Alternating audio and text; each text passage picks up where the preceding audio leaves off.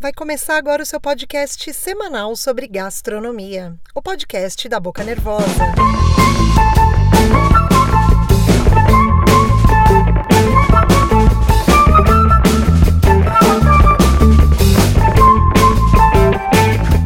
Olá, querido ouvinte faminto. Bora falar de presentes de Natal? Obviamente que vão ser presentes de comer e beber, porque a gente está aqui firme e forte no propósito da comilança eterna.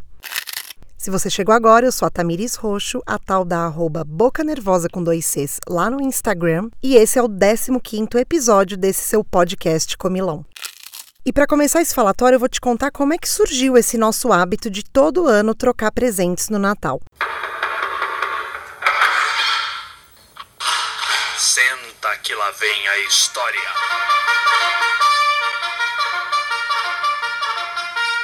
O Natal, por essência, nasceu no catolicismo com o nascimento de Jesus Cristo, e foram os presentes levados pelos três reis magos para o Baby Jesus que primeiramente inspiraram o nosso costume natalino de também dar presentes. Mas, como sabemos, isso tudo aconteceu há mais de dois mil anos e ninguém de fato sabia a data exata do nascimento de Jesus. Foi no século IV depois de Cristo que a Igreja Católica definiu que o aniversário de Jesus seria comemorado todo dia 25 de dezembro, na data que marcava também o início do inverno para os romanos. E aí, no meio disso tudo, me surge o Papai Noel, que tampem os ouvidos das crianças. Na real, era um bispo turco que deixava saquinhos com moedas perto das chaminés das casas de pessoas pobres. Esse bispo foi canonizado e virou São Nicolau ou Santa Claus ou Papai Noel, como a gente aprendeu desde que os alemães decidiram relacionar esse São Nicolau com o dia 25 de dezembro e aí a história se espalhou pelo mundo. E ela foi reforçada em 1931, através de uma campanha da Coca-Cola que exibia um Papai Noel vestindo a roupa vermelha e branca, que são as cores da marca.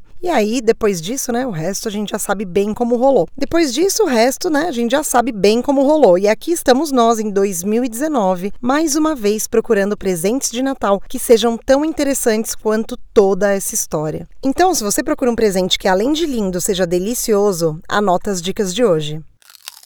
A primeira boa compra que você pode fazer esse ano para dar como presente de Natal é um vinho da Premier Wine, que vai oferecer personalização das garrafas com ilustrações feitas pelo Anto Studio. No dia 14 de dezembro, da 1 às 5, os clientes escolhem o tipo de fonte, os desenhos e a mensagem que querem nas garrafas que adquirirem. O Insta deles, para vocês darem uma olhada e entender que tipo de personalização eu estou falando, é o arroba Premier Wine com W, Moema, tudo junto.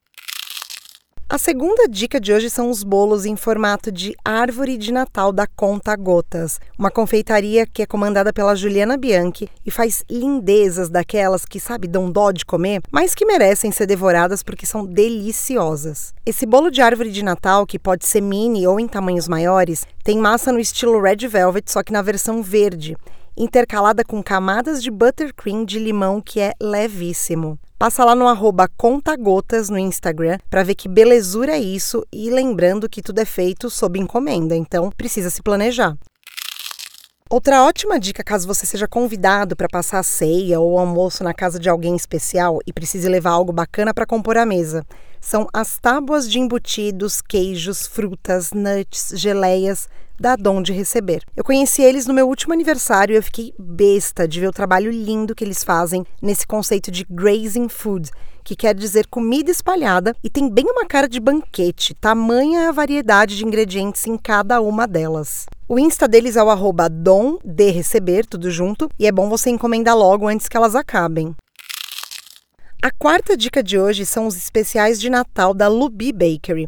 Essa confeitaria que começou fazendo cookies sensacionais e que agora começa a expandir a sua linha de doces com opções tão maravilhosas quanto. Para esse ano, a Lubi criou uma torta de limão brulê com massa podre, aquela que é a base de farinha e manteiga, e recheio de lemon curd, esse creme de origem inglesa feito com gemas e limão, e também ela tem alguns kits que são bem divertidos, tipo o kit Cook Sandwich, que vem com seis cookies, marmita de brigadeiro, saquinho com granulado e um enfeite de Natal. Tudo embrulhado para presente e pronto para quem quer montar seus próprios sanduíches de cookie com brigadeiro. O Insta da Lubi é Lubie Bakery, B de bola, A, K, E de elefante, R, Y.